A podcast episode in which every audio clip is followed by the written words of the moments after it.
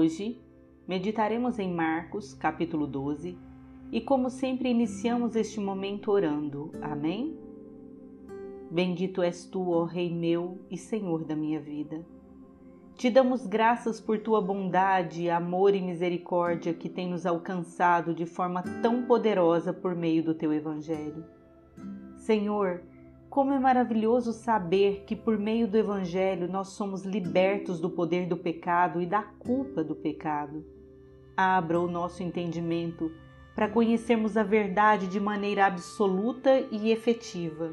Não nos deixe desistir de alimentar a nossa alma nesta fonte tão preciosa que é a tua palavra. E livra-nos do mal, Pai. Oramos em nome de Jesus Cristo. Amém. Iniciamos o capítulo 12 com Jesus contando a parábola dos lavradores maus. É bom a gente lembrar que uma parábola é uma narrativa que usa alegorias, ilustrações e tudo isso para transmitir uma lição espiritual. E ela pode ser tirada da vida real ou inventada de forma fictícia. No caso dessa parábola, Jesus inventa uma história, mas com simbolismos bastante conhecidos naquela época. E então Jesus contou assim: Marcos capítulo 12, os versos são de 1 a 8. Um homem plantou uma vinha, construiu um muro em torno e fez um lagar para espremer a uva e construiu uma torre para o guardar. Depois arrendou a propriedade a uns lavradores e foi de viagem para uma terra distante. Quando chegou à altura das vindimas, mandou um dos seus homens para receber a parte que lhe competia mas os lavradores espancaram o homem e mandaram-no de volta com as mãos vazias. Então o dono enviou um dos seus homens, que foi tratado de igual maneira, ou pior ainda, porque o feriram na cabeça e o humilharam. Outro homem que mandou depois foi assassinado, e outros ainda foram ou espancados ou mortos. Até que só restava um, o filho único daquele proprietário. Finalmente mandou-o confiando em que de certo não lhe faltariam ao respeito. Mas quando os lavradores o viram chegar, disseram: Este é o herdeiro, matemo-lo já, sem demora, para que a propriedade seja nossa. Agarraram-no, assassinaram-no e o atiraram com o corpo para fora da vinha. Logo em seguida, depois de contar essa história, Jesus pergunta para todos que estavam ali: O que fará, pois, o dono da vinha?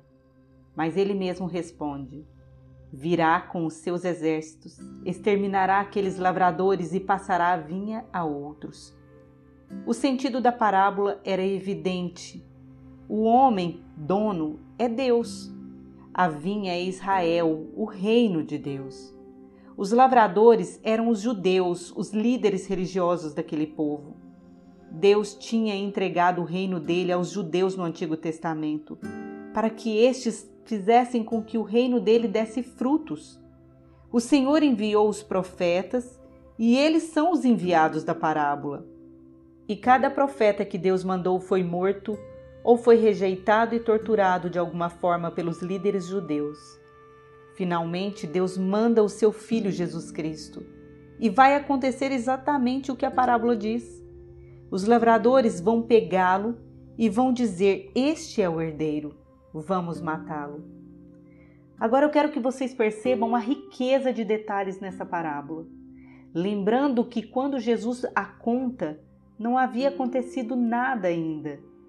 Jesus disse que o homem mandou seu filho amado e diz que os lavradores o jogariam fora da vinha. Jesus Cristo é o Filho amado de Deus e ele vai morrer no Monte Calvário, que é fora de Jerusalém. Vocês percebem a clareza da analogia? Aqui diz que Deus iria tirar o reino das mãos dos judeus e entregar a outro povo.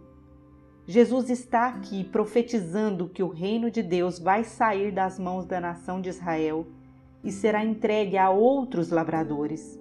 Que riqueza essa parábola!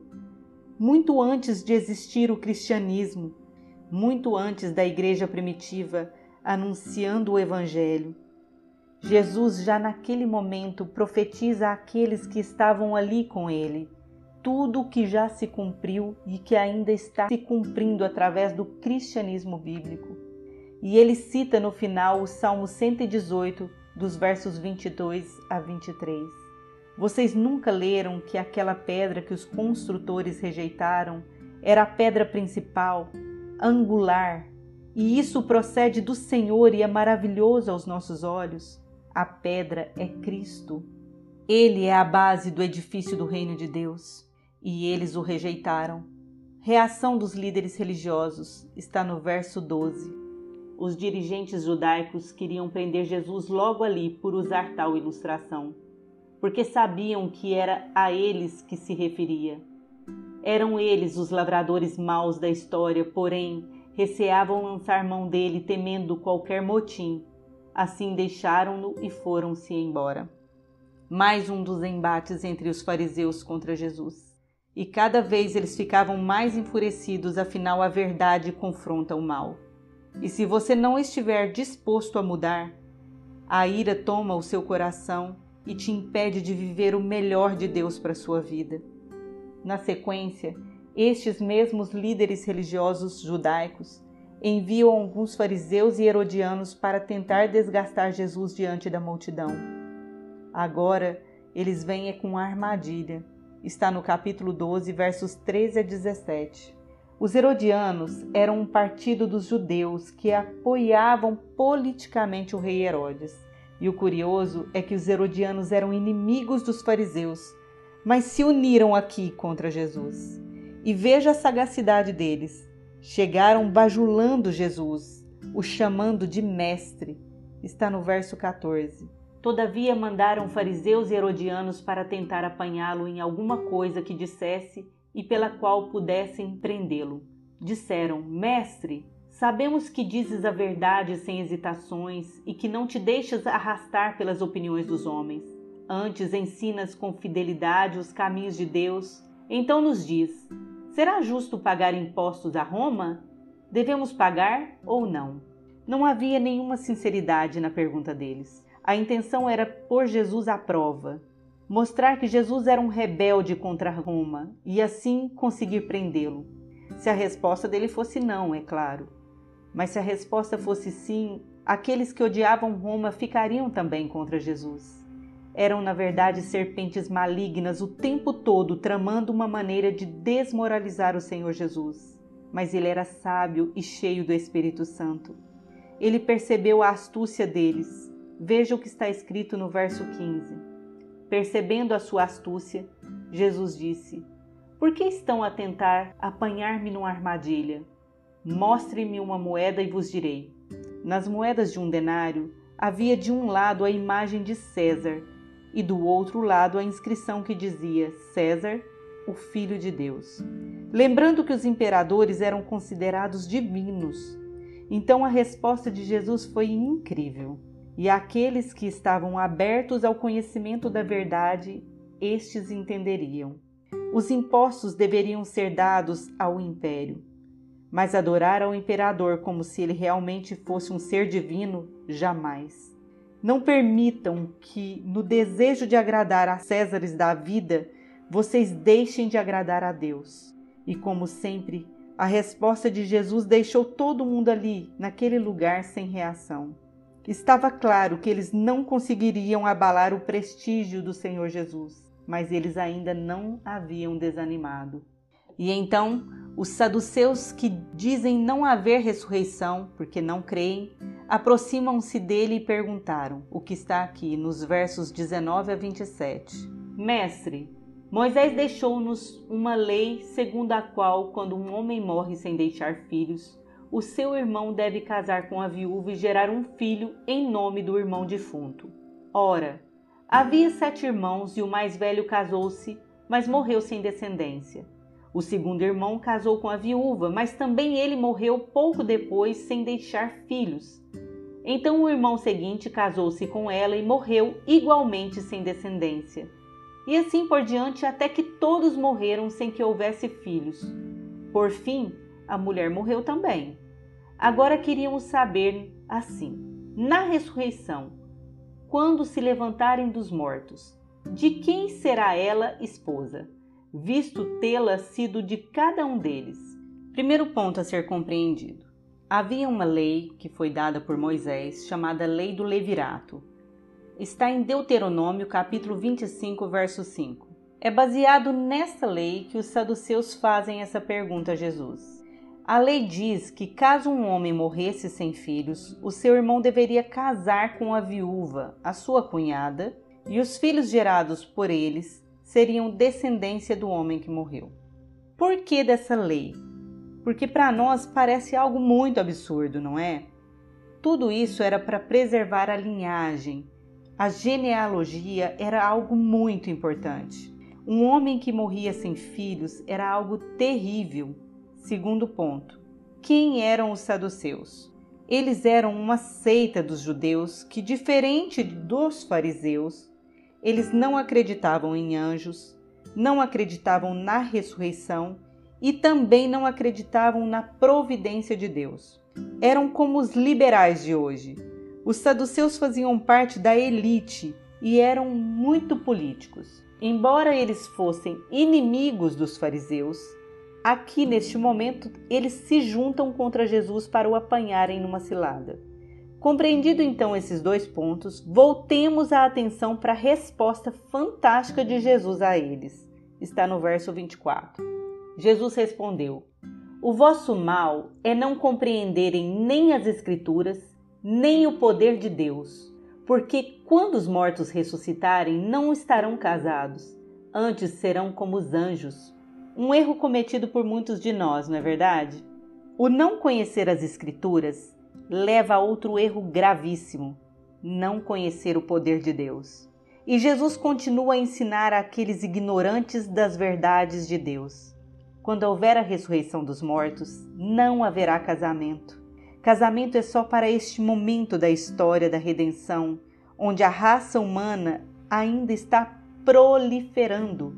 Mas quando chegar o tempo da ressurreição dos mortos, não haverá mais casamento e nem gente tendo filhos. E então a pergunta de vocês parte de uma premissa errada, porque seremos como os anjos. Seremos um só povo com Deus e com os anjos. Olha o que está escrito no verso 26. Mas quanto a haver ressurreição ou não, nunca leram no livro de Êxodo acerca de Moisés e do arbusto que ele viu arder? Deus disse a Moisés: eu sou o Deus de Abraão, sou o Deus de Isaac, sou o Deus de Jacó. O que Deus dizia a Moisés era que estes homens, embora mortos há centenas de anos, estavam vivos ainda. Senão, estaria a dizer: Eu sou o Deus daqueles que não existem. Ora, Ele é o Deus dos vivos, não dos mortos. Vocês cometem um erro grave. O que Jesus estava dizendo era que Abraão, Isaac e Jacó já estavam mortos há centenas de anos ali. E se ele diz que é o Deus deles, é porque eles vivem ainda. Afinal, ele não é Deus de mortos, e sim de vivos. E mais uma vez Jesus cala aqueles homens hipócritas, que nem conheciam a palavra de Deus e nem o seu soberano poder. 3 a 0 para Jesus. Mas os embates ainda não acabaram. No verso 28 diz que, chegando um dos escribas que ouviu o que eles estavam falando, e, percebendo a sabedoria na resposta de Jesus, perguntou a ele: De todos os mandamentos, qual é o mais importante? Eu acredito que essa foi uma pergunta sincera. Aquele escriba, ele tinha realmente uma dúvida e queria testar Jesus. É interessante a gente compreender que, além dos dez mandamentos que tinha sido dado por Deus nas tábuas de pedra, haviam muitos outros que os judeus se preocupavam em cumprir. Na mentalidade judaica, o homem seria salvo pelas obras da lei, ou seja, guardando os mandamentos haveria salvação, se não, perdição. Então aquele escriba pergunta de forma sincera. Eu creio que a expectativa do escriba era assim: se somos salvos por guardar os mandamentos, qual é o principal para que eu o guarde e assim eu seja salvo? Resposta de Jesus: duas passagens das Escrituras. Percebem que quando Jesus está combatendo o inimigo, a sua arma é a palavra de Deus? Veja, a primeira passagem está em Deuteronômio, capítulo 6, verso 4 ao 5. Ele disse assim: O principal é: Ouve, ó Israel, o Senhor nosso Deus é o único Senhor. Amarás, pois, o Senhor teu Deus de todo o teu coração, de toda a tua alma, de todo o teu entendimento e de toda a tua força. E este realmente é o principal mandamento que resume todos os outros. Porque se o amamos como está escrito aqui, cuidamos de agradá-lo, fazendo a sua vontade que foi expressa nos mandamentos, e isso vai acontecer sem dificuldade nenhuma. E a verdade é que só dessa forma entraremos no reino dele. Afinal, ninguém vai empurrado para o céu, apenas por escolha, por decisão mesmo. Mas Jesus cita uma segunda passagem das Escrituras. Embora o escriba só perguntou uma, como Jesus não faz nada pela metade, ele já ensina então o segundo maior mandamento. E está escrito em Levítico, capítulo 19, verso 18: Amarás o teu próximo como a ti mesmo. Não há outro mandamento maior do que estes. E é tão lógico isso, não é verdade? Porque quem ama o próximo não vai querer nada do que é dele respeita a autoridade dos seus pais, não fala mal do próximo. Enfim, amar a Deus e ao próximo como a ti mesmo cobre toda a lei de Deus. E então, perplexo, aquele escriba diz a Jesus o que está escrito nos versos 32 até o 34. O mestre religioso respondeu: Falaste com verdade, Senhor, ao dizeres que só há um Deus e não existe outro.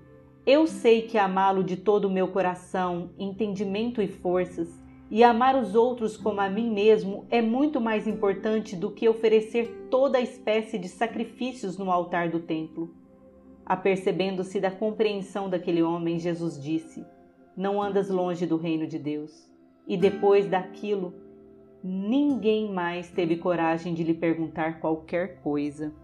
Que riqueza temos nesses ensinos! Aquele mestre religioso compreendeu essas riquezas. Uma curiosidade é que mais adiante vamos ler que no dia de Pentecostes, quando o Espírito Santo desce com poder sobre os discípulos, muitos destes religiosos vão se converter. O livro de Atos nos diz que muitos sacerdotes, escribas e fariseus se converteram à fé de Jesus Cristo através da pregação dos apóstolos. E este homem aqui é um exemplo que, embora enganados, ainda haviam alguns sinceros no meio dos líderes religiosos daquele tempo. E aqui terminam a tentativa daqueles homens de pegar Jesus por meio de palavras.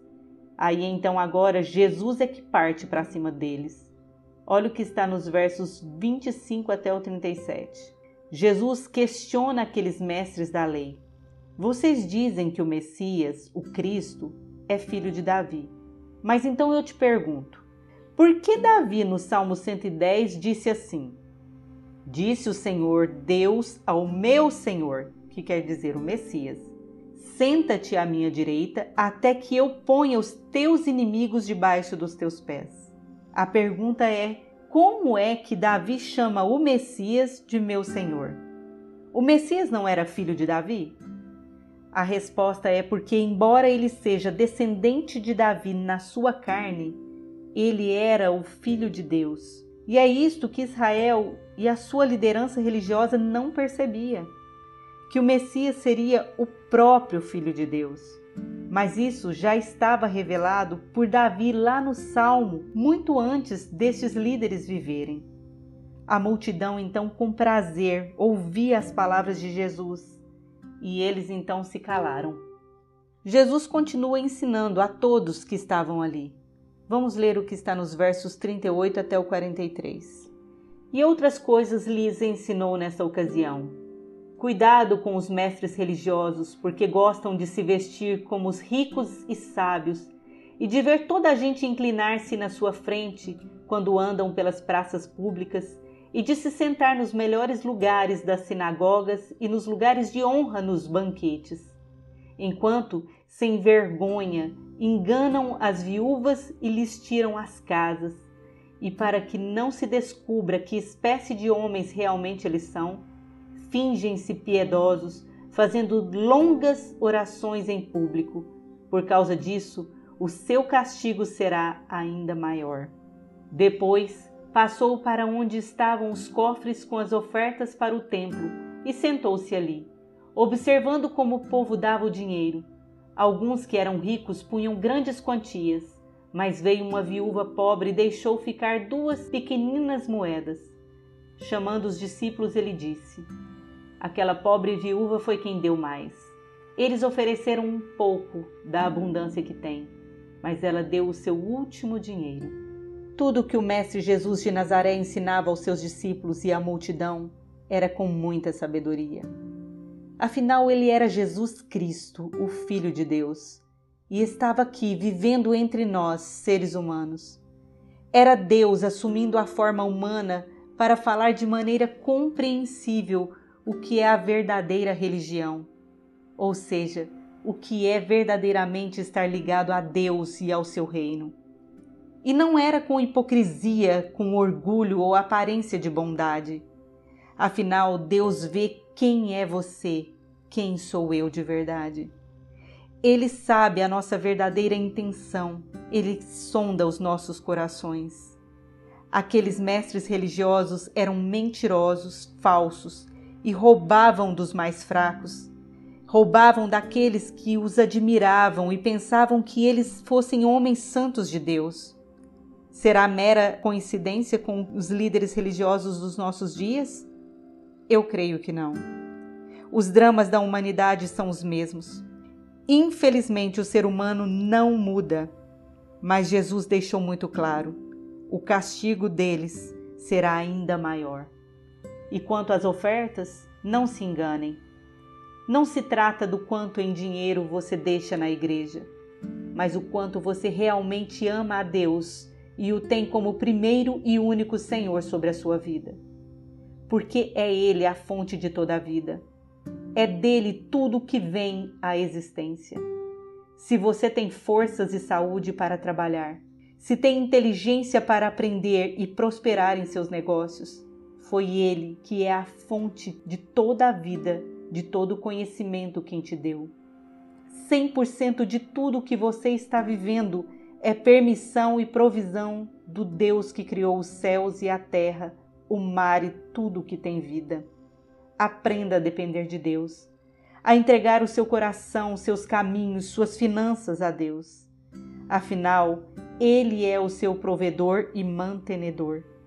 Eu não estou aqui dizendo que você deve sentar e esperar as coisas caírem do céu para você. Eu estou dizendo para você trabalhar, se esforçar e convidar a Deus para te guiar e conduzir em tudo o que você fizer e para você servi-lo com as premissas do fruto que ele te dá. Ele não precisa do seu dinheiro, mas o seu evangelho precisa de pessoas que semeiem por toda a humanidade. Honre a Deus através dos frutos do seu trabalho e assim verá a sua vida prosperar. Vamos orar? Pai, em nome de Jesus, dá-nos um coração puro e um espírito inabalável. Ensina-nos a fazer a tua vontade e honrar o teu santo nome através das nossas vidas, porque só o Senhor é o nosso Deus. Que a tua graça, bondade e as tuas misericórdias nos guie neste mundo enquanto estivermos aqui. É o que te pedimos em nome de Jesus Cristo. Amém.